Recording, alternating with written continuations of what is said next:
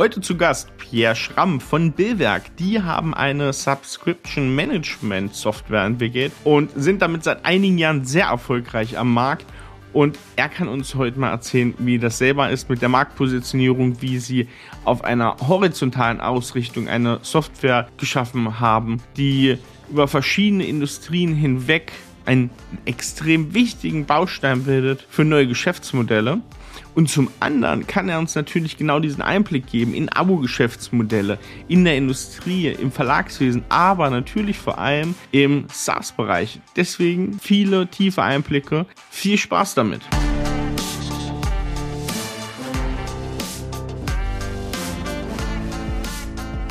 Willkommen zum Scaling Champions Podcast. Konkrete Tipps und Werkzeuge für die Skalierung deines IT-Unternehmens. Hier bekommst du komprimiertes Erfahrungswissen aus über 80 Skalierungsprojekten pro Jahr. Zusammengestellt von Johannes Rasch und Erik Osselmann. Und damit auch von uns ein herzliches Willkommen zum Scaling Champions Podcast. Das nächste Interview steht an. Wir haben heute Pierre Schramm von Billwerk zu Gast aus Frankfurt, frisch aus Frankfurt, vermute ich zumindest, Pierre. Genau, fast. Hallo. Fast, sehr gut. Und um was es heute geht, ich würde sagen, Johannes, ganz unumwunden, leg du doch mal los. Naja, wir haben SaaS als Thema. Ich glaube, Subscription könnte man eher sagen. Es gibt, glaube ich, auch für ähm, Managed Services ähm, Unternehmen total spannend. Und alle die, die schon entweder ein Produkt haben oder einen replizierbaren Service. Warum? Wir wollen uns heute mit Pierre mal anschauen, sag mal, was brauchst du eigentlich für eine Infrastruktur im Hintergrund? Also wenn ich, viele haben jetzt, wir reden ganz oft in dem Podcast darüber, wie musst du so ein Angebot bauen, wie kannst du es perfekt auf den Kunden schneiden, wie kannst du es so schaffen, dass du es häufig verkaufst und es genau auf den Kunden passt. Und heute wollen wir ein bisschen die Frage erörtern, was brauche ich eigentlich für eine Infrastruktur im Hintergrund, um das auch gut abzuwickeln, dass ich nicht graue Haare bekomme, während ich das äh, verkaufe und hier alles total explodiert. So, und dafür haben wir uns Pierre eingeladen. Hallo Pierre.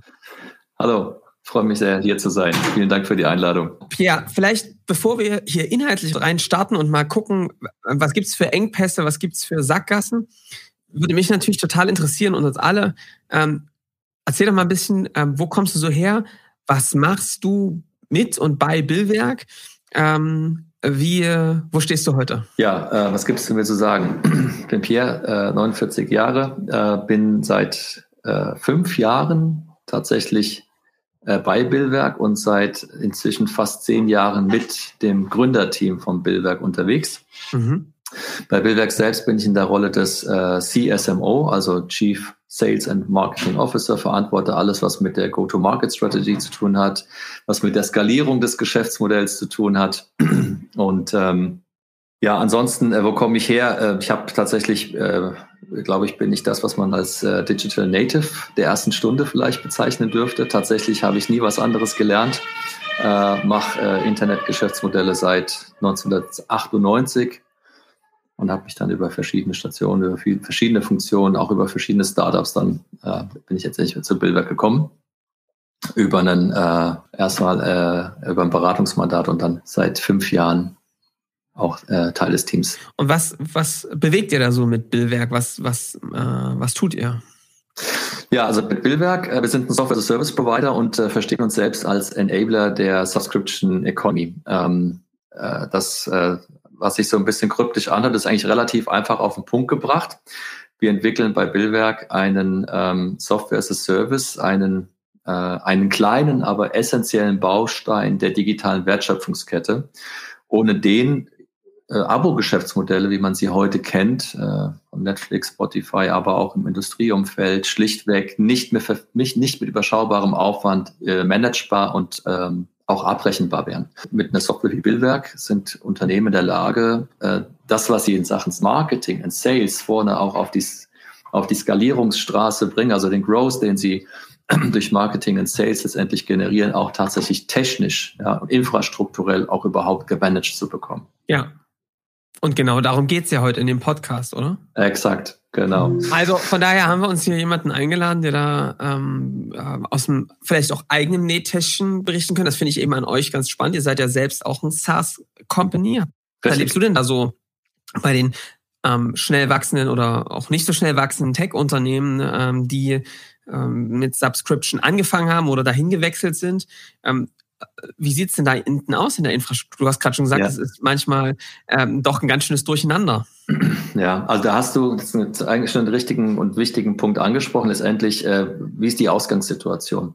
Ähm, bin ich ein äh, Unternehmen, ein, ein Software-as-a-Service-Provider, der quasi als Subscription-Unternehmen das Licht der Welt erblickt hat, der auch mit dem klaren äh, mit dem klaren äh, Ziel auch gegründet wurde, ein Subscription-Geschäftsmodell zu entwickeln, oder transformiere ich mich dorthin? Ja, und das ist eben nicht nur Industrie- und Maschinen- und Anlagenbau so, sondern beispielsweise auch im so Softwarebereich. Ja, wie viele Softwareunternehmen gibt es, äh, gab es, gibt es, äh, die ich sag mal aus ähm, Umfeldern kommen mit klassischen Softwareentwicklung, Lizenzvertrieb, ja, und die dann im Zuge ihrer Transformationsstrategie ähm, vielleicht erst parallel und dann hinten raus immer mehr und mehr vielleicht auch ähm, äh, dann äh, ja. exklusiv nur noch Software as Services oder Subscription Services angeboten haben. Berühmtestes Beispiel Adobe, ja.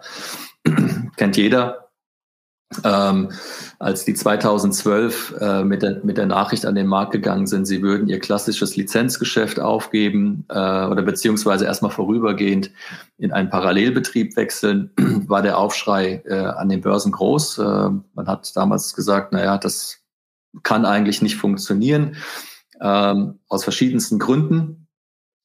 Äh, Infrastruktur, äh, Culture, aber auch, äh, man hat ja auch, wenn man dann in so ein Subscription-Geschäftsmodell wechselt, auch erstmal eine, die Überbrückung, über Finanzierungsüberbrückung zu stemmen. Alles, das sind so Themen, die einen beschäftigen. So, und äh, wenn wir heute uns mal die Marktkapitalisierung von Adobe anschauen, ja, letzten drei Monate vergessen wir mal alle, da sind, da haben alle Plattformprovider massiv gelitten. Aber ähm, wenn man sich mal die Marktkapitalisierung von Adobe in den letzten zehn Jahren anschaut, dann sieht man schon sehr gut, dass in dem Subscription-Geschäftsmodell ja nicht nur sehr viel Umsatz und Skalierungspotenzial drinsteckt, sondern auch für die Investoren extrem viel Fantasie. Und Pierre, ich glaube, da rennst du hier bei den Hörern ähm, ganz offene Türen ein, weil es hier ja. schon einige gibt, die sagen, ähm, wir starten from scratch gleich als Subscription Company. Aber hier gibt es eben auch ganz, ganz viele, die zuhören. Du da vielleicht gerade, der jetzt hier gerade ähm, Auto fährt oder sein Rasen mäht, ähm, der ähm, wirklich vorher ähm, entweder äh, on-premise ähm, verkauft hat, Lizenzgeschäft, Projekte und die jetzt Stück für Stück ins Subscription-Modell wechseln und tatsächlich auch genau diese finanzielle Hürde, ne? also reden immer alle über Cloud-Transformation und wie anspruchsvoll das vor allem für den Kunden ist. Aber weißt du, für das IT-Unternehmen ist das auch super anspruchsvoll, weil du nämlich erstmal ganz schöne Delle ausgleichen musst. Ja, genau. Also du hast, äh, es sind mehrere Faktoren. Du hast auf der einen Seite die Infrastruktur, ja, die, die dich enabled überhaupt dahin zu kommen, dass du ja. Vorher hast du vielleicht 500 Mal im Jahr einen Abschluss gemacht, ja, und du hast 500 Mal irgendwie eine Rechnung geschrieben und ähm, und dann hast du vielleicht ein Jahr später oder zwei Jahre später, wenn man mal im Softwarebereich, hast du vielleicht ein Upgrade deiner, deiner Software verkauft. Ähm, heute ist es ja so, dass du im Prinzip äh, letztendlich die Geschäftsbeziehung auf ein es ist ja nicht nur die Prozesse, es sind ja auch die Geschäftsbeziehung an sich, die fortlaufend mit dem Kunden ist. Ähm, du hast heute eine viel engere Bindung durch Subscription-Geschäftsmodelle an Kunden. Du hast einen sehr klaren Blick darauf, was der Kunde tatsächlich von deiner Software überhaupt nutzt. Die Software ist meistens als Software as a Service auch äh, natürlich konnektiert und äh, man kann sehr viele Ab, äh, ähm, äh, Ableitungen führen. Was für Teile der Software nutzt der Kunde? Wie intensiv nutzt er die Software? Äh, etc. Ähm, also es ist halt eben, eben nicht nur die IT-Software im Hintergrund, die die Verträge managt und äh, die Rechnungen schreibt, sondern halt eben auch die Analysen hinten rausfährt. Ähm, darum wieder dann letztendlich äh, Rück, Rückschlüsse gibt in Geschäftsmodelloptimierung. Kannst dir vorstellen, ähm, ein Verkäufer einer Software, der früher vielleicht äh, Softwarelizenzen einmalig dann für 100.000 Euro verkauft hat und äh, entsprechend provisioniert wurde, der hat heute auch ein völlig anderes Provisionsmodell. Ja, Wenn sich das erst nach 13 Monaten eigentlich anfängt zu rentieren, ne? Das ist ganz komisch. Ja, genau, ja, ja, so, ja. das genau, da verändert sich sehr viel.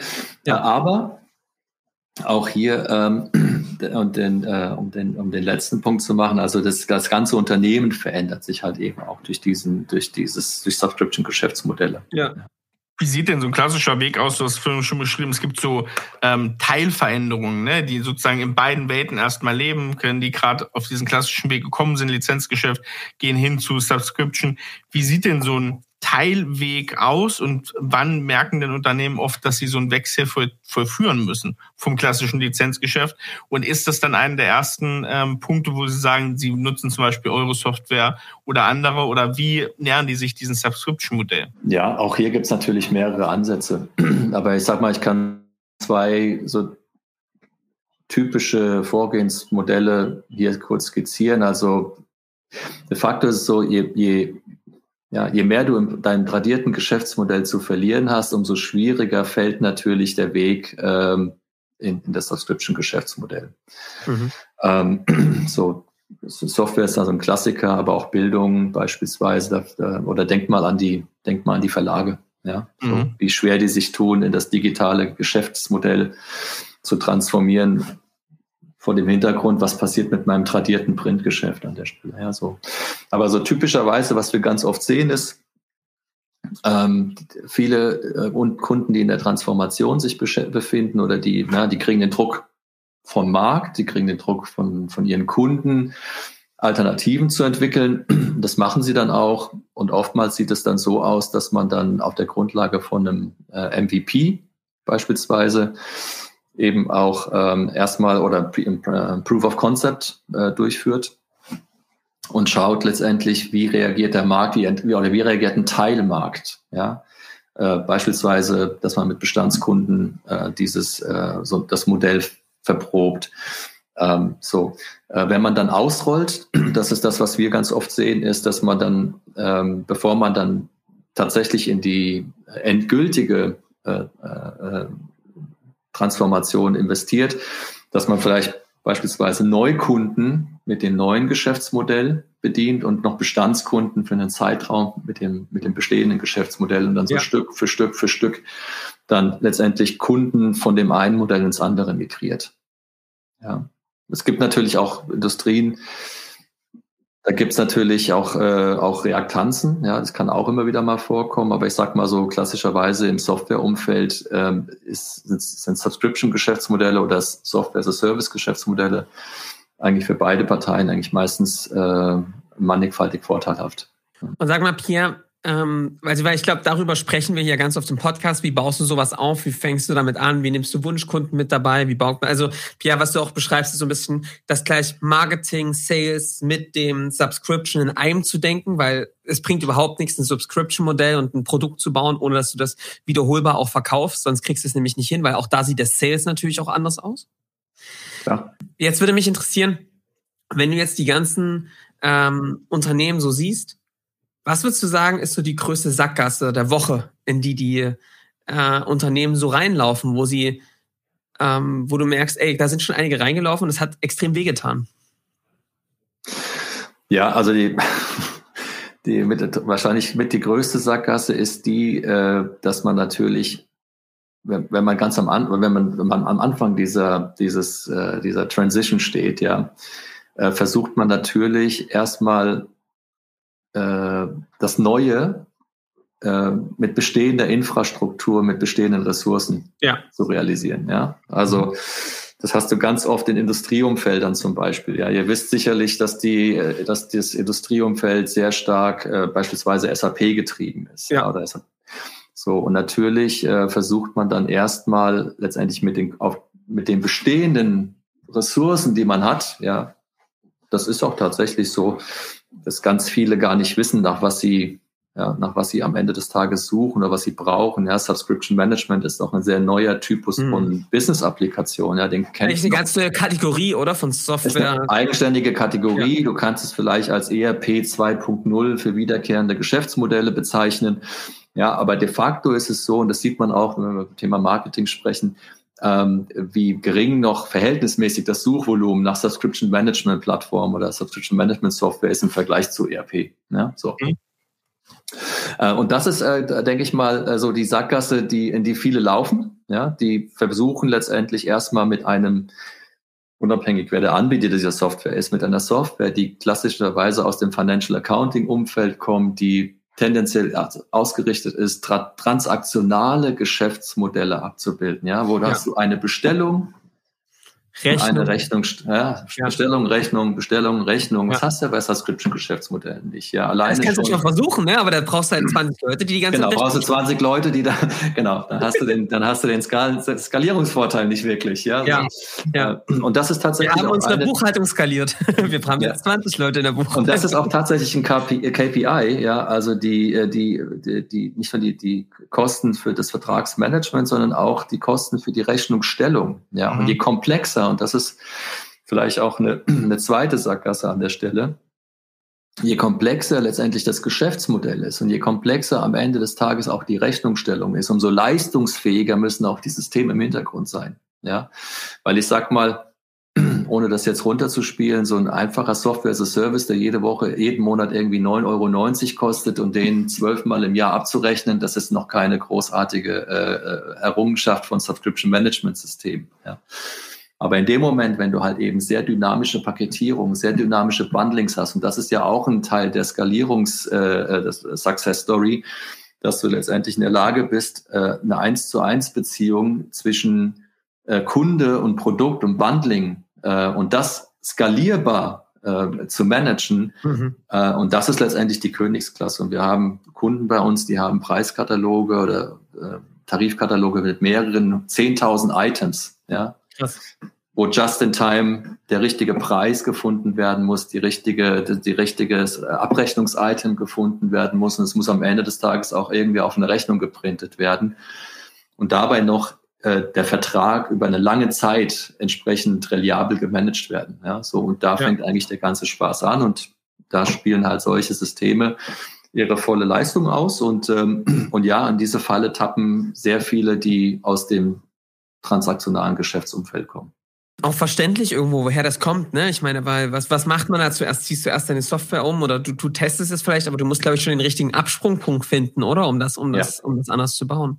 Ja. Ähm, das, das vielleicht noch einen Punkt dazu äh, zuzufügen. Das kommt natürlich auch so ein bisschen aus der Erfahr Erfahrung heraus, ja.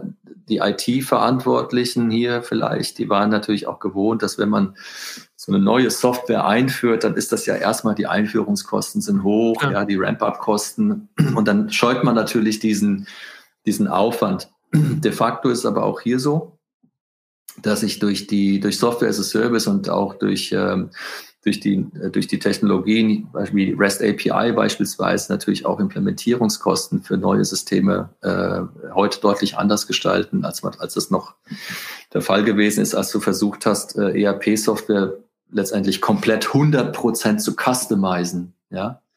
Heute gehen wir ja ganz oft den umgekehrten Weg, sagen wir haben hier eine, wir haben hier eine State-of-the-art Softwarelösung. Ja. Ja. Denkt man CRM, ja, HubSpot. Schönes Beispiel. Fängst du auch nicht an, ein großes Customizing-Projekt zu machen, um mal zu sagen, hier, ähm, genau. Deals braucht man nicht, lass uns da mal was. genau, da fängst du auch nicht an, das Ding irgendwie äh, zu vergewaltigen, ja, ja. So, und äh, sagst, okay, das ist hier, äh, das ist äh, Right Practice oder Best Practice äh, Ansatz, ja, den irgendwie schon 600.000 Kunden erfolgreich äh, durchgeführt haben.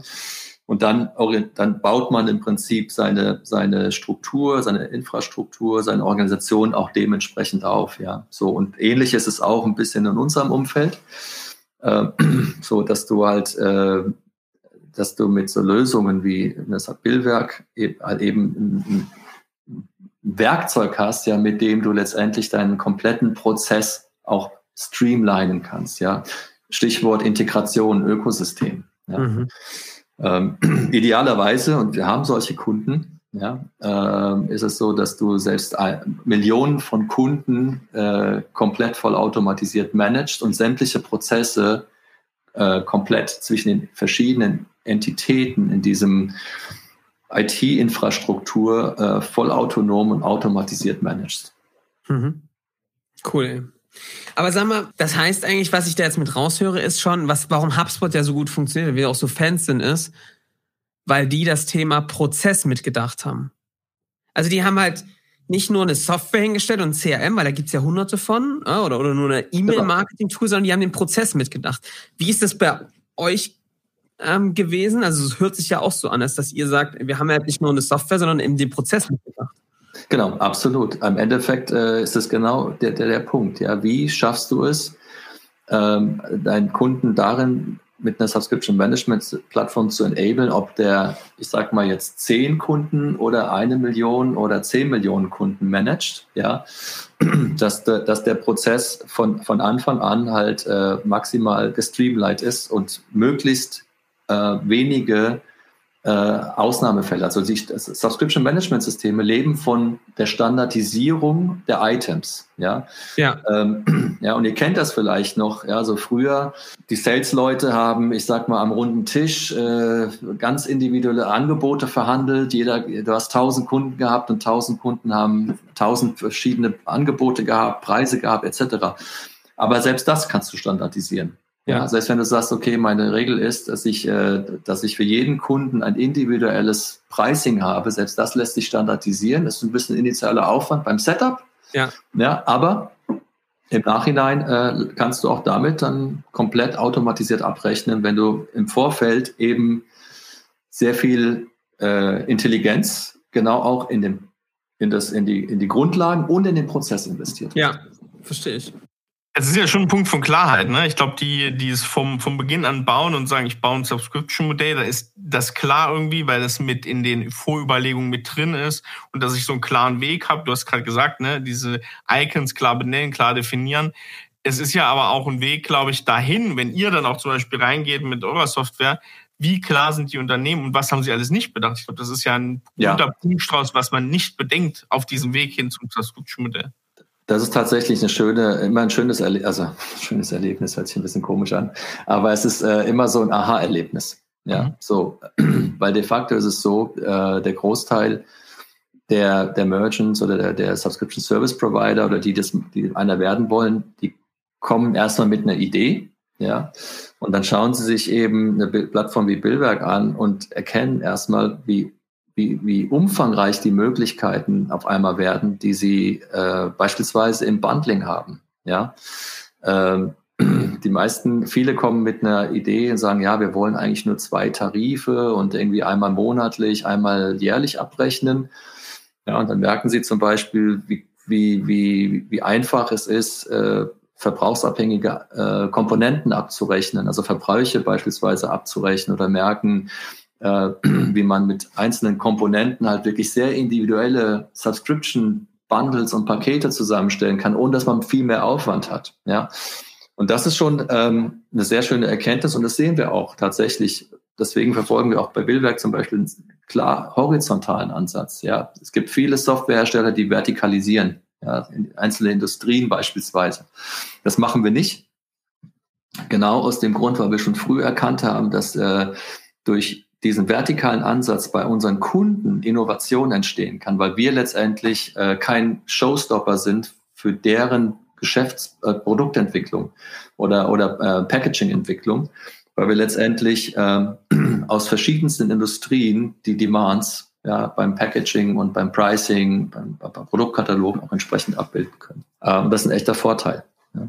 Und sag mal, ähm, was was ich noch extrem spannend finde, ist, jetzt hast du schon beschrieben, also guck mal, es kommen da welche, ähm, es kommen da Unternehmen, die haben schon eine Idee von dem, was in, was sie da machen könnten mit Subscription und ähm, was was merkst du da? Was sind so die Hürden? Also ich meine, das geht jetzt ein bisschen über die Infrastruktur vielleicht hinaus, ja, aber ähm, wo, wo merkst du dann, dass, also ich meine, das, das ist ja super cool und ich glaube, da seid ihr auch ähm, echt mega drin, ähm, sowas so ein System zu schaffen, eine Infrastruktur. Ich würde dann auch gerne mal beleuchten, was brauchst du denn da eigentlich noch oder welche, mhm. worauf sollte man denn achten? Ne? Ähm, das finde ich, glaube ich, ganz entscheidend. Aber vielleicht noch mal ein bisschen von oben kommt. Was, was gibt's denn aus deiner Sicht, aus deinem Blickwinkel? Du hast schon beschrieben, Cultural Change, ähm, Unternehmen verändert sich. Was sind so, wenn du noch mal ein bisschen e-, eine Ebene tiefer gehst, was sind denn so noch die, die Hürden, über die viele springen müssen oder über die sie noch nicht gesprungen sind? Ja, also das tatsächlich, das beginnt in der in der Wertschöpfungskette teilweise schon viel früher. Ähm, ja. Ich bin immer wieder gerade bei den bei traditionellen Unternehmen, die in so einem Transformationsprozess drin sind, bin ich immer wieder überrascht äh, mit wie wenig, ja, wie soll man sagen, Forecast oder Plan. Ja, also ich möchte nicht sagen planfrei, aber mit wie wenig Plan, die an die Sache rangehen. Äh, da gibt es oftmals gar keine Businesspläne Äh, da gibt es keine Ziele. Das finde ich ist immer schwierig, wenn du dich an eine Sache ranwagst äh, oder ein neues äh, Geschäftsmodell erschließen möchtest, ohne dass du ein klares Ziel vor Augen hast und das mhm. Ziel vielleicht im besten Fall oder in diesen Fällen nur ist, ähm, ja, ein, ein Abo-Geschäftsmodell am Markt zu platzieren. Es irgendwie hinzubekommen. Ja, das ist, ja, ja das ja. kriegst du im Zweifelsfall noch hin. Ja. Das heißt auch in, der, in dem Fall, äh, sie kommen auch oft äh, ohne einen echten Business Case oder Businessplan. Ja? Ähm, dann ist natürlich immer die Frage halt, okay, wie rechnet sich das dann am Ende? Ja, mhm. Dann schließt sich so wieder so ein bisschen der Kreis. Äh, was ich auch oft sehe äh, als, als äh, Hindernisse sind halt eben genau, was wir schon angesprochen haben, dieser Cultural Change, den es halt eben braucht. Ja, wie vertreibt man dann zukünftig? Ja, wie, wie sieht denn eigentlich Customer Success Management aus? Ja, ähm, das ist ein Berufsbild, was ja tatsächlich eben auch gerade aus wiederkehrenden Geschäftsmodellen auch entstanden ja. ist, weil immer wieder den Kunden ja auch enablen musst, in, im Sinne deines Kunden, aber auch im Sinne als Provider, ähm, dass der halt eben äh, skaliert, besser, wächst, ja, so. Ähm, auch da sind viele Kunden nicht wirklich oder viele, die in den Transformationsprozess sind, nicht gut darauf vorbereitet. Die gucken das eher aus so einer vertrieblichen Sicht wahrscheinlich drauf. Ne? Das ja, ist genau. eher noch, wie kann ich einen Upsell machen, aber eben nicht dieses kontinuierlich entwickeln. Wie kannst du den Kunden in eine höhere Nutzung bringen? Ähm, der Josef Brunner, der sagt ja immer so diesen Time to Value. Wie können wir es schaffen, dass die Kunden schnell onboarden, schnell das nutzen, schnell diese Erfolgserlebnisse ja. auch haben und dann wirklich auch in eine tiefe Nutzung kommen der Software und es dann eben weiter ausbauen wollen.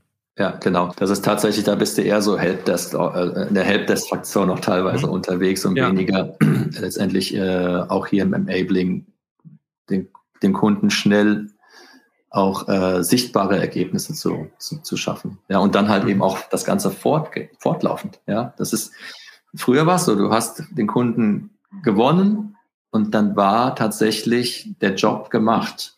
Mhm. Heute ist das Verkaufen des Subscription Services eigentlich die, das Einfachste. Danach erst geht die eigentliche Arbeit los ja, für das Unternehmen, äh, weil dann heißt es, den Kunden so lange wie möglich als Kunden äh, zu halten, um den Customer Lifetime Value entsprechend zu optimieren. Ja.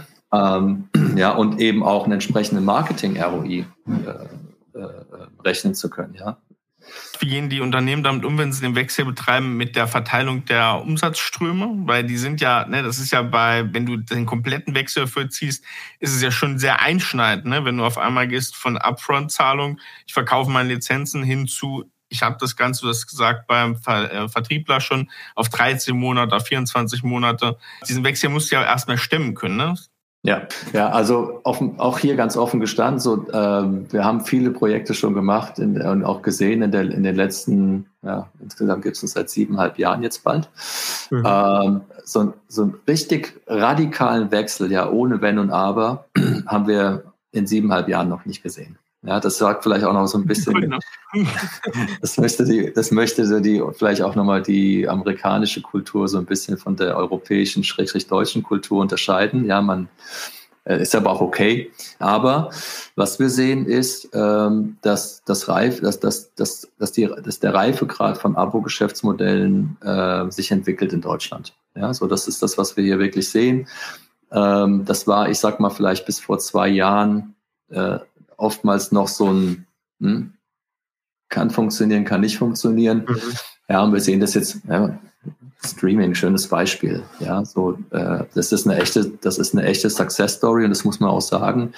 Das ist auch äh, von, im, im, im deutschen Kontext ist es auch eine echte Success Story, weil sich auch hier die Streaming Provider wirklich äh, gut etablieren die großen, die Broadcaster auch die Transformation gut hinbekommen. Ja, ähm, ob es jetzt RTL ist, Pro7, ja. Sat1, äh, es gibt neue Player äh, wie, wie The Zone. Und es, da sind noch einige, die auch jetzt aus dem Ausland noch dazukommen werden. Ähm, schaut euch Waipu TV an, äh, Satur. Also wir haben eine wirklich sehr, sehr, sehr gesunde Streaming-Industrie in Deutschland. Ähm, und die ist auch, ähm, äh, die wächst auch exponentiell. Ähm, aber auch hier war es nicht so, dass die gesagt haben, ja, wir hören jetzt mal heute mit TV über Kabel und Satellit auf und machen ja. nur noch äh, IPTV und ja. äh, VOD. Ja. Ich glaube, es ist auch zu einem gewissen Grade gesund, weil das einfach das Risiko sonst einfach ziemlich hoch ist. Ne? So, Pierre, jetzt würde mich natürlich interessieren, ähm, ähm, was wenn du jetzt mal den Vergleich ziehst zwischen einer ähm, klassischen Infrastruktur, wir haben bisher Projekte verkauft, wir haben ähm, klassisch Lizenzen vielleicht auch mit verkauft und ähm, ich mache jetzt wirklich, ich, ich will jetzt eine Infrastruktur haben. Ähm, was brauche ich da? Vielleicht ähm, äh, einfach mal so auf einer High-Level-Ebene. Welche Systeme brauche ich da? Wie, was ist so empfehlenswertes Setup? Ähm, vielleicht womit beginnt man und wie baut man es dann weiter? Ähm, worauf, ja. wie würdest du das beschreiben? Also die Wertschöpfungskette sieht im Prinzip äh, wie folgt aus. Also klar, äh, äh, Lead to Quote, äh, Quote to Order, ja, das kennt man auch aus dem klassischen E-Commerce, aber halt eben dann auch äh, vom, vom, vom Order äh, to Cash to Accounting. Und diese Prozesskette, die muss weitestgehend, also mindestens dieser Teil muss weitestgehend voll automatisiert sein. Da spielt dann beispielsweise auch Payment äh, eine ja. ganz essentielle Rolle. Ja. Also die Automatisierung der, der Payment-Prozesse muss äh, von Anfang an mitgedacht werden. Auch etwas, was anders ist, äh, gerade im B2B-Umfeld. Da war Zahlung auf Rechnung viele Jahre Standard, genau. Ja. Auch hier verändert sich die Welt, ja. Auch hier schönes Beispiel wieder HubSpot selbstverständlich, dass äh, selbst größere fünfstellige Beträge per Firmenkreditkarte äh, bezahlt werden. Wild, Dann, oder? Wo, es ist doch, ist doch krass, oder? Da schreibt keiner Rechnung, die machen eine Kreditkarte. Also, ne? Genau, es geht auch voll automatisiert, ja. Ähm, so, und was man halt eben braucht, also klar, man braucht ein gutes Subscription Management System, ja, idealerweise ein, eins kann made in Germany. Reden, was genau, kann man dann mal drüber sprechen. Ähm, man braucht halt eben hinten raus auch die Integration Richtung Finanzbuchhaltung, also Financial mhm. Accounting. Je nachdem, bin ich ein kleines Unternehmen, bin ich ein Konzern, ja, stellt sich das auch wieder ein Stück weit anders dar. Das Thema Payment hatten wir gerade angesprochen. Und äh, auch das, äh, dann erst macht das auch wirklich ähm, dann äh, hat man sehr viele ähm, Skaleneffekte, die man auch hier bergen kann, ist halt eben die Integration, die volle Integration in das eigentliche Provisioning-System. Ja. Ob es jetzt eben Redaktionsportal ist oder ob es ein, eine Software ist, ja. Idealerweise ist, ist die, äh, ist die IT-Infrastruktur, äh, der Subscription Management Hub, äh, idealerweise auch äh, tief in das äh, Provisioning-System integriert. Dann kann man noch drüber nachdenken, äh, äh, CRM, ja. Das, äh, es gibt eine sehr enge Beziehung zwischen Subscription Management und äh, Customer Relationship Management. Ja. Mhm. Marketing Automation spielt eine ganz entscheidende Rolle hier. Ja. Ähm, so, und äh, last but not least, ähm, wenn man es dann richtig, richtig gut machen möchte, dann hat man halt eben idealerweise auch noch äh, ein Data Analytics Engine hinten dran, äh, mit der man die Daten entsprechend auch äh, auswertet und äh, idealerweise just in time dann auch wiederum in den Wertschöpfungs äh, wertschöpfenden Prozess zurückgibt. Mhm. Also das heißt, wenn ich es richtig verstanden habe, muss ich mir wirklich so vorstellen, dass ähm, durch dann so eine ähm, Plattform wie, wie eure, ähm, wie, wie geht es denn dann weiter, wenn dann jemand gekauft hat? Ähm, die Verzahnung, kannst du noch mal ein bisschen beschreiben? Ja. Geht es dann auch wirklich, geht es dann auch wirklich darum, dass der dann in dem System, was auch immer, in dem, in dem, in, der, in dem Produkt, was ich habe, mit angelegt wird oder wie ist da normalerweise der Flow? Ja, also, also die Billwerk, also ich kann jetzt nur für Billwerk sprechen an der Stelle, äh, das ist äh, eine, eine Plattform, die basiert auf REST API, also wir verfolgen ja. einen, einen, klaren REST API First Approach. Ähm, wenn der Kunde gekauft hat, dann integriert er meistens Billwerk dann in ein oder mehrere seiner IT-Systeme. Ja, mhm. kann, manche Sachen lassen sich per Standardkonnektoren integrieren, für manche, manche sind nativ zu integrieren. Meistens ist es so, das Provisioning-System des Kunden hat äh, keine Standardschnittstelle, sondern muss halt nativ integriert werden.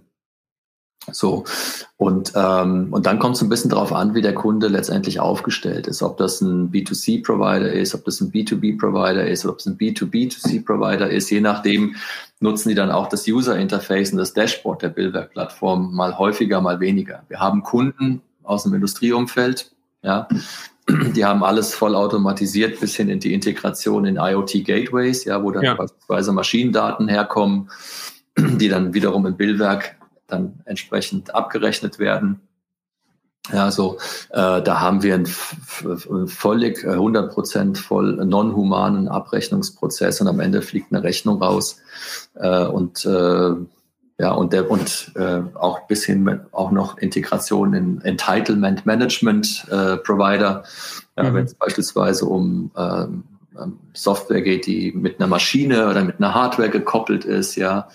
Ähm, auch das sind typische Cases, aber da kommt es immer ein bisschen drauf an. Es kann, das muss man hier fairerweise sagen, es kann sehr einfach sein, ja. Es kann aber auch sehr komplex werden, ja, mit der ja. Komplexität der, des Merchants, des äh, Subscription Service Anbieters. Ja. Und sag mal, ähm, wenn ich jetzt sage, okay, verstehe ich, ähm, gibt es da, also worauf muss ich denn achten, ähm, wenn ich ähm, jetzt meine Prozesse wirklich automatisieren möchte an dieser Stelle? Wie geht man daran? Also ich habe jetzt ein, äh, ein Subscription-Modell für mich gefunden oder ich finde es. Ne? Wie schaffe ich es dann, auf noch ein höheres Automatisierungslevel zu kommen? Weil ich glaube, gerade wenn du es am Anfang aufbaust, ist es ja trotzdem noch ziemlich händisch ja. irgendwie, ne? Und du, du machst die ersten Schritte. Ja, also der Schlüssel ist hier ganz klar Standardisierung. Ja. Ja, also Standardisierung der Prozesse, ähm, aber auch Standardisierung der Rahmenbedingungen. Ja, so ähm, und das ist auch etwas, ähm, was was der, die meisten Kunden, also Endkunden heute auch gelernt haben. Ja, das ist im Prinzip, das jetzt, ja, nehmen wir mal Telefonverträge oder so Mobilfunkverträge, ja, das ist ein sehr schönes Beispiel. Am Ende hast du einen Preis äh, für eine Grundgebühr oder für eine für die für die Hauptleistung hast vielleicht noch Add-on-Komponenten, aber es ist alles standardisiert. Ja, ja. Ganz eine Unterscheidung, ob du Bestandskunde oder Neukunde bist oder ob du vielleicht schon zehn Jahre Bestandskunde bist. Aber auch, auch das lässt sich alles standardisieren. Ja, und wenn du diese Aufgabe oder diese Hausaufgabe einmal gemacht hast, ähm, dann bist du auch in der Lage, im Prinzip deine Prozesse komplett durchgängig zu standardisieren und vor allen Dingen reliabel, ja, zuverlässig zu standardisieren äh, und den Prozess auch durchzuführen. Ja, und dann kannst du tatsächlich in der Größenordnung kommen, wo du einen Automatisierungsgrad 95 Prozent und höher hast oder am Ende des Tages vielleicht nur noch Besonder Sonderfälle ähm, nicht automatisiert ja. Äh, managed. Ja, und selbst dann hast du noch immer die Möglichkeit, äh, wenn man halt eben auch hier über eine HubSpot-Integration spricht, ja, und das Thema jetzt überzustrapazieren, wo du halt eben auch dann wiederum Chatbots dran setzen kannst, ja, die dann ja. beispielsweise den Customer Care äh, bis zu einem gewissen, bis zu einer gewissen äh, Stufe machen. Ja. Und wer, wer kümmert sich da in der Regel um die, in den Unternehmen drum? Also mit wem, mit wem spreche dann? Ist das schon eher so der Product Owner von dem Managed Service oder dem Subscription-Modell? Oder wer, wer, wer ist der Treiber, der so eine Standardisierung, so eine Automatisierung auch vorantreibt? Wie ist das bei euch? Das kommt auch immer ganz drauf an. Also das, je nach Unternehmenstyp und nach Unternehmensgröße, auch nach Reifegradmodell sind das immer unterschiedliche äh, Verantwortliche. Aber was man sagen kann, ist es eher ein Buyer-Committee als ein Entscheider. Ja, äh, in der Regel, so musst du dir das vorstellen, ist immer IT involviert, es ist immer Finance involviert, es ist oftmals auch Compliance involviert, gerade bei größeren Konzernen. Äh, du hast natürlich immer einen Product Owner oder ja, der letztendlich das, äh, die Verantwortlichkeit für das, für den Service, für das Produkt hat. Ähm, du hast ähm, ja das manchmal auch Marketing and Sales, ja, mhm. auch äh, oftmals äh, tatsächlich würde man sich auch wünschen, dass tatsächlich Vertrieb und Marketing stärker involviert wäre. Ja, weil und das nicht nur so ein Buchhaltungs Ne, äh, genau, nicht so ein reines, ein reines ja. Buchhaltungs- äh, oder Finanzthema ist, ja, oder ein reines IT-Thema, äh, weil de facto ist es so, wir sehen das, also wir führen auch zunehmend mehr Gespräche mit CMOs oder auch CSOs, wenn die in den Gesprächen und in dem Entscheidungsprozess mit dabei sind, äh, dann sind die schon viel schneller auch da äh, letztendlich die Wertschöpfung, die durch ein solches System entsteht, auch dann wiederum in neue Produkte, neue Services und dann dem mit auch ein Cashflow entsprechend auch äh, zu, zu transformieren. Ja, weil die kommen gleich schon mit dem Gedanken, ah, wir können jetzt auch das machen, wir können auch das machen. Gerade wir führen sehr viele Gespräche auch mit äh, beispielsweise Medienunternehmen, ja, die ja bisher dafür bekannt waren, eher, eher starre Abo-Modelle zu haben ähm, wo jetzt eben durch, durch Technologie ganz andere, äh, auch ganz andere äh, Marktzugänge möglich sind, bis hin wirklich bis hin fast zu einem 1 zu 1 Verhältnis zwischen Leser oder Consumer und Produkt. Ja, weil ich, ich glaube, das ist ja total der Schlüssel. Ne? Ich meine, wenn du das nämlich, wenn du diese Standardisierung und Produktisierung immer nur aus einer Produktseite betrachtest, hast du immer das Problem, dass du die anderen, also Marketing und Sales nicht mit an Bord hast, aber du eben auch ganz häufig, also das Potenzial hast, am Markt vorbeizuentwickeln. Und ich meine, du musst es ja am Ende gut in den Markt bringen. Und deswegen ist es, glaube ich, essentiell, ähm, das Ganze als ein Thema zu sehen, ne? als eine als ein heterogenes genau. Team, das zusammen ja. dieses Subscription-Thema anstatt ja. bringt.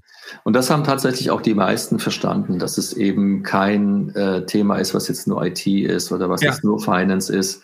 Äh, die kommen in aller Regel schon ist der klar eigentlich so der typische Prozess. Es kommt ein, eine oder zwei Personen, die machen so das äh, die Evaluation, die Initial Evaluation, ja, schauen sich an, äh, kann man den Anbieter vorzeigen, äh, kann man, äh, ist das Produkt äh, wird es das erfüllen können, was wir uns so vorstellen. Äh, die machen dann quasi die Erstevaluation und dann kommen die, kommen die meisten dann mit einer relativ großen Truppe von fünf, sechs, sieben, acht Leuten dann in die Zweitgespräche rein und ja. dann, ja, dann geht es meistens dann, wenn es weiter im Prozess geht, dann auch in einzelne äh, Deep Dives mit bestimmten, mit bestimmten äh, Stakeholdern auch bei uns dann mit IT, mit Finance. Äh, das, es gibt so viele Themen, die, eine, die mit dem Thema Subscription auch äh, einhergehen, ob das jetzt ähm, Finanzmanagement-Vorschriften äh, sind, ob das äh, Steuerregularien sind, äh, jetzt ganz aktuell in der Europäischen Union das ganze Thema E-Invoicing, ja, mhm. also äh, elektronisch signierte Rechnungen. Ähm, ja, da kommt eine ganze Menge zusammen und äh, deswegen braucht es dann auch die verschiedenen Verantwortlichkeiten am Tisch. Äh, ansonsten wird es das nicht ja, managen ja. können. Also ihr habt auch einen relativ auch komplexen Buying-Prozess, ne, was viele Stakeholder brauchen und das ja, schon ja. auch gründlich gemacht werden muss, bevor man genau. so eine Entscheidung trifft. Naja, das ist kein Spontankauf. Den ja, das ist ja auch, ist ja auch wichtig. ne? Das sollte auch alles keine Spontanaktion sein, weil das schon dafür, ja. glaube ich, ziemlich essentiell ist. Sag mal, Pierre, jetzt lass uns doch noch mal ein bisschen über Billwerk reden. Ich meine, ihr habt ja selbst auch eine krasse ähm, Story ähm, so und seid selbst ja Eat Your Own Dog Food, ne, ist ja uns ganz, ganz wichtig. Also das, was wir selbst tun, ähm, nur darüber zu sprechen. Ähm, wie hat sich denn bei Billwerk so die diese der, der das ergeben? Ich meine in diesem Weg zum Subscription. Wie habt ihr selbst mit eurer Infrastruktur das aufgestellt bei euch? Weil da kann man ja ganz gut berichten drüber. Ja, ja. Also ich sag mal so, die initiale Idee oder das, äh, das ganze Ursprung, der hatte eigentlich mal seinen Anfang genommen, als äh, die Buchhaltungs, ersten Buchhaltungssoftwarelösungen am Markt aufgekommen sind. Da gibt es ja eine ganze Menge von. Äh, und das äh, war also auch so letztendlich die, ja, so wenn man das mal in so einer Zeitschiene reflektieren möchte, auch so die Geburtsstunde eigentlich zur Idee vom Billwerk. Und das ist das, was ich vorhin schon sagte. Ich sage mal, so einfache wiederkehrende Rechnungen kannst du auch mit einfachen Buchhaltungssoftwares irgendwie ab, abwickeln. Ja, dass du sagst hier, wickeln, ja. äh, schreib mal alle, 12, alle 30 Tage eine Rechnung über drei Euro an die und die, an den, den äh, Debitor. Ähm, da ging es eigentlich los und äh, wir haben, äh, ich war keiner der, der, der Gründer, äh, Mitgründer, wir haben jetzt dann vier Co-Founder.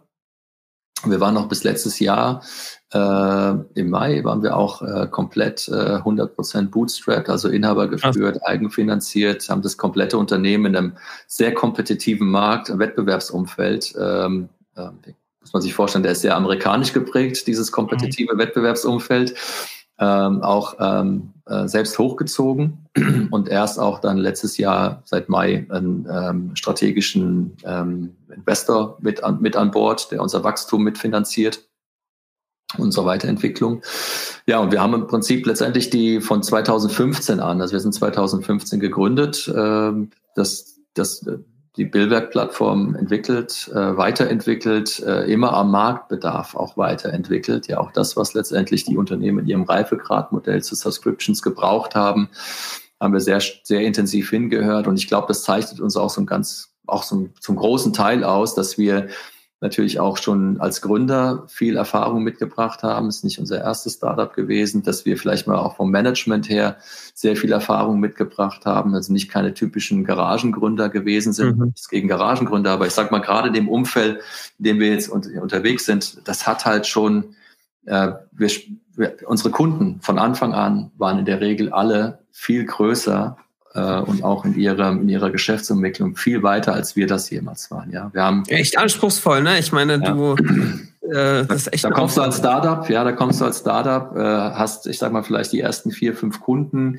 gewonnen, ja, und musst dann, ich sag mal, mit großen Konzernen wie mit der Bertelsmann oder RTL-Gruppe halt eben über, äh, über, ja, über eine Zusammenarbeit sprechen, die, wenn es hoffentlich dann gut läuft, über mehrere Jahre, Jahrzehnte äh, hält. Ja, weil letztendlich eine Subscription Management Software, die implementierst du auch nicht einfach mal so nee. alle, alles, alle Jahre. Wenn du einmal dich entschieden hast, ist wie, ähnlich wie bei SAP, ja. dann bleibst du auch erstmal dabei. Ja. Und das, äh, das hat uns natürlich auch schon sehr stolz gemacht. Und ich glaube, es hat aber auch ein Stück weit damit zu tun gehabt, dass wir halt eben auch schon gewisse Erfahrung mitgebracht haben an der Stelle. Und, äh, und ja, äh, Eat, Your, äh, Eat Your Own Dog Food, auch wir haben ein Subscription-Geschäftsmodell. Wir setzen die Billwerk-Plattform ein. Ja, super, ey, hab ich auch schon Und äh, bei uns haben wir ja noch den Effekt auch dabei, dass wir ein partizipatives Geschäftsmodell haben. Das heißt, äh, unsere Kunden äh, zahlen letztendlich das, was sie tatsächlich an Plattformressourcen auch dann verwenden in Form von äh, eine Beteiligung am abgerechneten oder umge äh, äh, ähm, äh, abgerechneten Umsatz. Ja, und so hat sich die Plattform in den letzten siebeneinhalb Jahren stetig weiterentwickelt. Ja, und jetzt, halt, äh, um vielleicht das abzuschließen, jetzt auch natürlich durch unseren äh, finanzstarken Partner, den wir auch jetzt seit Mai letzten Jahres haben, hat sich natürlich auch unsere Go-to-Market-Strategie und auch unser Geschäftsmodell äh, so ein ganz kleines Stück auch verändert. Wir haben zwei Zukäufe getätigt äh, in Europa mit äh, zwei weitere Subscription Management Anbieter äh, akquiriert in Dänemark und in Frankreich, haben Payment Service Provider, einer von den beiden ist auch ein PSP Gateway ähm, äh, mit akquiriert. Und äh, dadurch verändert sich natürlich auch so, mal so ein bisschen die ähm, der Marktzugang, den wir haben. Wir, sind, wir bewegen uns auch sehr stark jetzt durch unseren, äh, durch unseren Merger mit Sofacto auch sehr stark in das ganze Salesforce-Ökosystem rein. Ähm, mit mit, äh, mit äh, Repay, unserer anderen Akquisition, haben wir die Möglichkeit, auch die Wertschöpfungskette mehr in Richtung Payment Gateway auszubauen. Und wie sieht da, wie sieht die insgesamt Strategie von euch aus? Ist Internationalisierung für euch eine, eine Sache, die ihr jetzt seht, gerade auf dem amerikanischen Markt, wenn ihr sagt, der ja. ist sehr kompetitiv? Und vor allem auch nochmal, wenn ihr jetzt so diese Zukäufe gemacht habt, äh, in Europa, sage ich mal, diese horizontale Wertschöpfung jetzt auch weiter ausbaut, ist es für euch so auch ähm, ein wichtiger Punkt zu sagen, wir bauen das weiter auf, wir setzen sozusagen diesen Prozess weiter an, wir bauen das, wie Johannes gesagt hat, ähm, ähnlich wie HubSpot am Prozess entlang? Was sind da auch vielleicht die strategischen ähm, Sachen, die ihr auf der horizontalen Wertschöpfung habt? Ja, also Internationalisierung ganz klar. Also auch wenn es dazu keine Studien und keine Marktberichte gibt, ich glaube, in der Dachregion dürften wir äh, Marktführer sein und das möchten wir natürlich jetzt auch ähm, in Europa äh, ausbauen, weil, und das hat nicht nur, weil wir die größten und die schönsten sein wollen, sondern weil wir absolut davon überzeugt sind, dass europäische Subscription-Anbieter brauchen einen zuverlässigen europäischen Partner. Das Ganz einfach. Das ist eine, das hat man gesehen schon, als, äh, als äh, die Software-Schmiede in Waldorf gegründet wurde. Ja, das hat einen Grund gehabt, warum die in Europa so erfolgreich waren. Und wir sehen ähnliche, sehr viele Parallelitäten auch hier zum, äh, zum Subscription Management Markt. Ähm, was die horizontale Wertschöpfungskette anbelangt, ja, auch hier, äh, sag mal so, das, was letztendlich zu unserem Kerngeschäft passt, ist grundsätzlich für uns interessant. Mhm. Ähm, und, und da das Thema Payment ähm, hatte ich schon angesprochen. Ja ähm, aber auch natürlich nach vorne raus in die vorgelagerten Prozesse, alles, was mit der, mit der Order zu tun hat. Weil eine Sache ist auch bei Subscription-Geschäftsmodellen ganz klar, ja, ähm, die, die profitieren von dem ganz, von der gesamten Marketing- oder Growth-Klaviatur, ja, letztendlich, äh, wenn ich die Con Conversion optimiere vorne, ja, dann habe ich natürlich einen besseren Marketing-ROI und gerade bei Subscription-Geschäftsmodellen zahlt sich das mannigfaltig aus.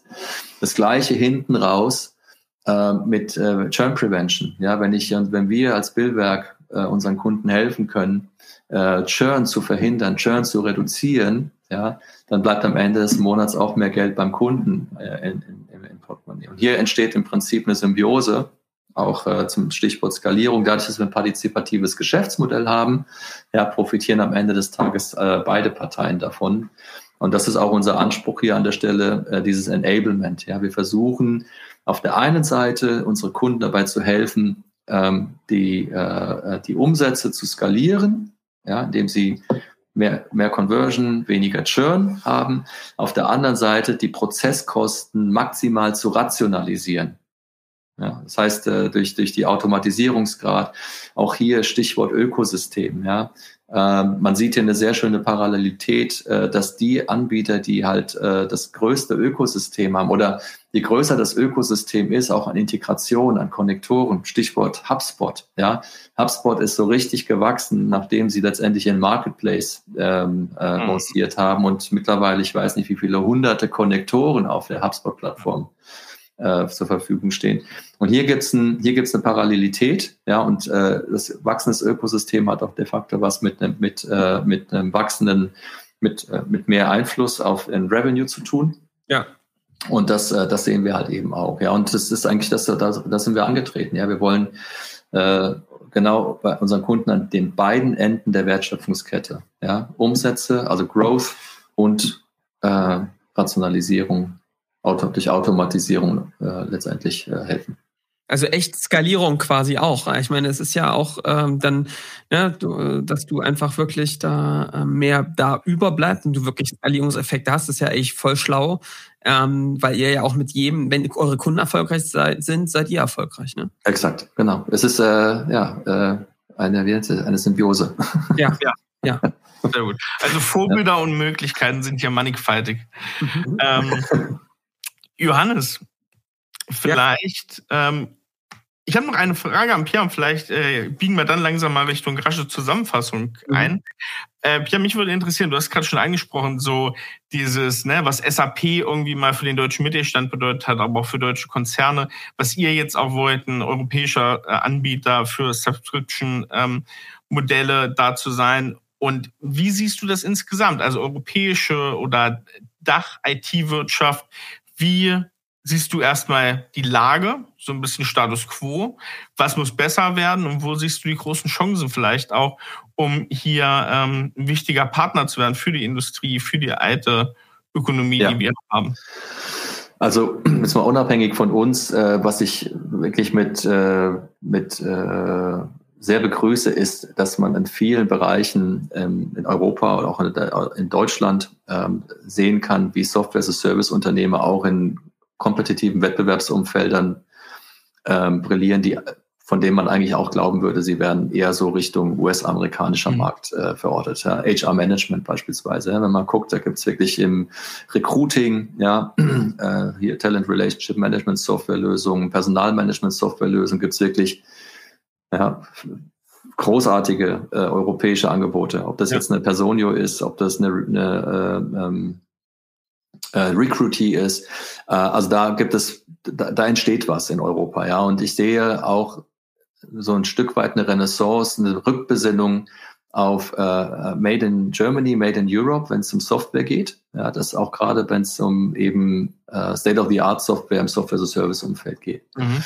Ähm, was die Gründe dafür sind, die dürften wahrscheinlich mannigfaltig sein, ja, aber man sieht natürlich auch äh, grundsätzlich global betrachtet, jetzt gerade auch im Kontext der, der aktuellen Ereignisse, dass ich glaube, auch Unternehmensentscheidungen zukünftig wieder deutlich stärker auch an vor dem Hintergrund politischer Gegebenheiten auch mit äh, entschieden werden, ja, ob das jetzt Standortentscheidungen sind für, äh, äh oder auch für Absatzgebiete oder oder oder. Ja. Von daher, äh, ich bin sehr zuversichtlich, dass es, dass hier was, äh, was Gutes entsteht und was Gutes entstehen kann. Und äh, ich sag mal so, in unserem Umfeld, äh, die, die, die, die, die Signale sind sehr eindeutig. Ja, also äh, die großen deutschen Unternehmen, äh, die, die auch äh, die, die Subscription-Geschäftsmodelle ernsthaft betreiben wollen, die suchen nach europäischen Partnern. Also es kommt aus. einiges, oder? Ich, meine, ich finde, Pierre, also wir machen, stellen die Frage ja ziemlich häufig. Ich beobachte, dass in den letzten, im letzten Jahr, in den letzten anderthalb Jahren vielleicht, diese Frage immer positiver beantwortet wird. Habe ich auch das Gefühl. Merkst, also merke ich zumindest total. Ich meine, es hieß ja ganz lange, ne, das ist der Klassiker. Ich meine, wir hinken irgendwie hinterher in Digitalisierung. Ich finde, dass gerade im B2B sich gerade echt was tut. Das ist, glaube ich, nichts, wo man sich ja. jetzt ausruhen sollte und kann. Aber es entsteht Infrastruktur und auch Unternehmen, ähm, nicht nur Startups, sondern auch aus bestehenden Unternehmen heraus, äh, wo ich finde schon echt Power mittlerweile dahinter steckt. Ja, absolut. Also ich glaube ähm, auch absolut richtig. Äh, die, die Wettbewerbsvorteile, also das fängt beim, beim Stuffing an und geht bei der Standardvorteil, hört das, geht das weiter. Ja. Äh, da gibt es natürlich viele Hürden noch zu nehmen. Ja, wir merken, ja. wir merken es auch beim Recruiting und so weiter.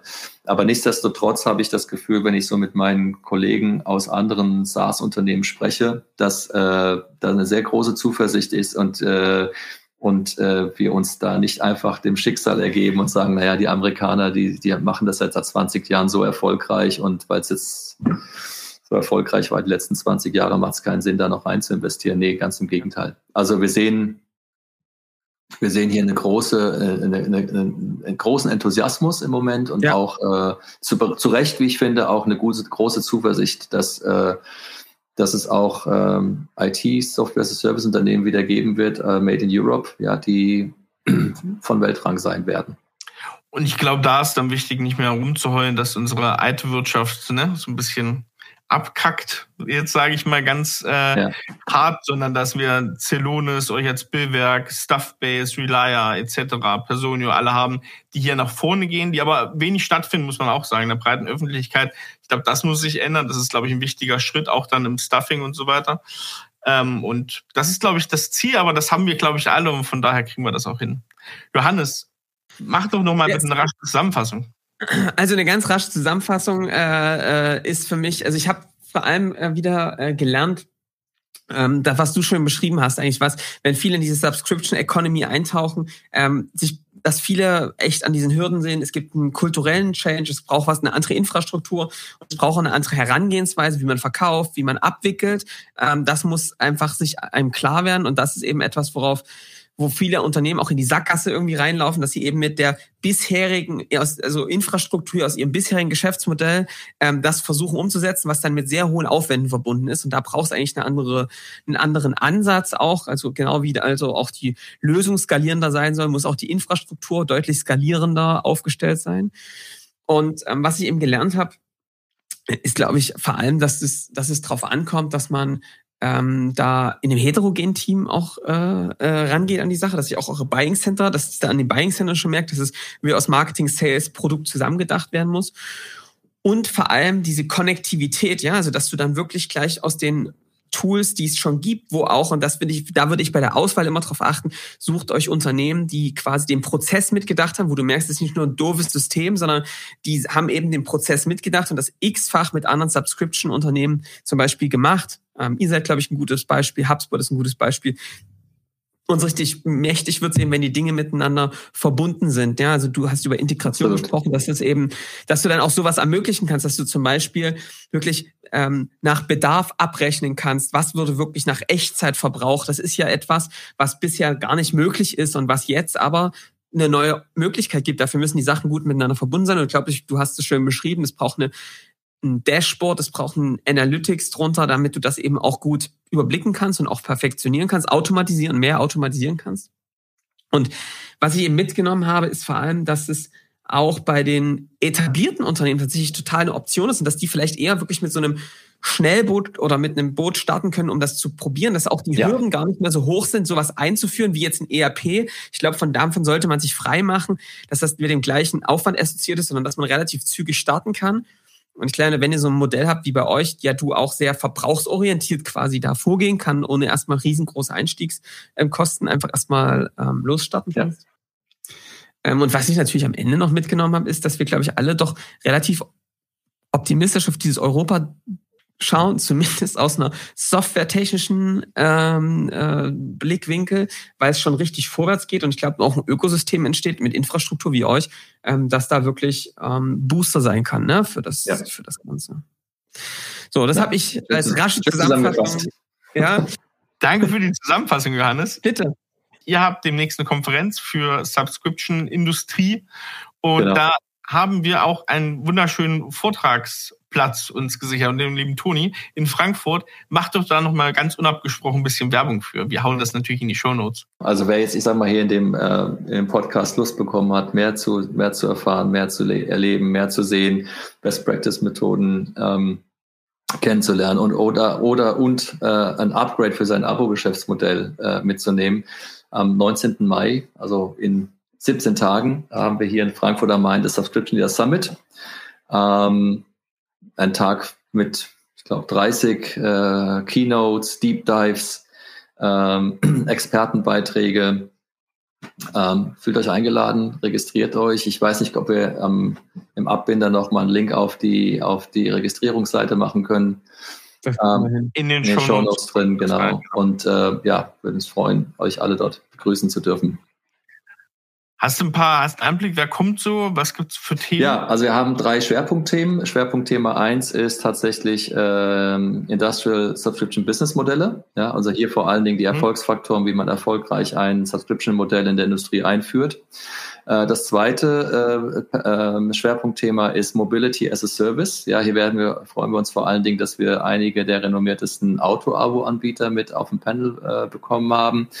Ähm, das dritte Branchenthema ist Streaming. Ja, also auch hier die Streaming Transition. Ähm, beziehungsweise die Business Transition von Broadcaster zum Streaming-Anbieter. Auch mhm. da werden wir ein schönes Panel haben. Ansonsten natürlich äh, äh, die Scaling Champions, die auch äh, einen schönen Vortrag dort halten werden zum Thema Skalierung, äh, das Thema Marketing, äh, Growth, ja, äh, Growth Hacking, Growth Marketing wird dort einen breiten, ähm, eine breite Bühne haben, Pricing. Ich denke, wir haben da einen Tag äh, zusammen äh, gestaltet, der alles enthält, was man braucht, um entweder ein bestehendes Subscription-Modell äh, noch erfolgreich zu machen oder eben auch ein neues Ges äh, Geschäftsmodell zu starten. Sehr cool. Ich glaube, bei allen Hörern ähm, haben da, hat's da geklingelt. Äh, da waren einige Themen dabei, die, glaube ich, ganz interessant sind. Jetzt lass uns doch mal zum letzten Punkt kommen. Vielleicht zum Abbinder hier der Folge, nämlich zum kulinarischen. Da ist natürlich meine Frage, lieber Pierre. Du weißt ja, wir sind ja, ja. auch ein bisschen der Genuss-Podcast äh, mit wöchentlichen Tipps. Ähm, wie sieht denn das aus, Frankfurt? Ähm, hast du für dich ähm, Lieblingsrestaurant äh, und, äh, und was trinkst du, wenn mal gern Wein? Was ist das für ein Wein? Ja, also ich bin ja ein Frankfurter Bub, ja, und natürlich äh, auch dementsprechend großer Fan der, der, der regionalen Küche, also Handkäse mit Musik.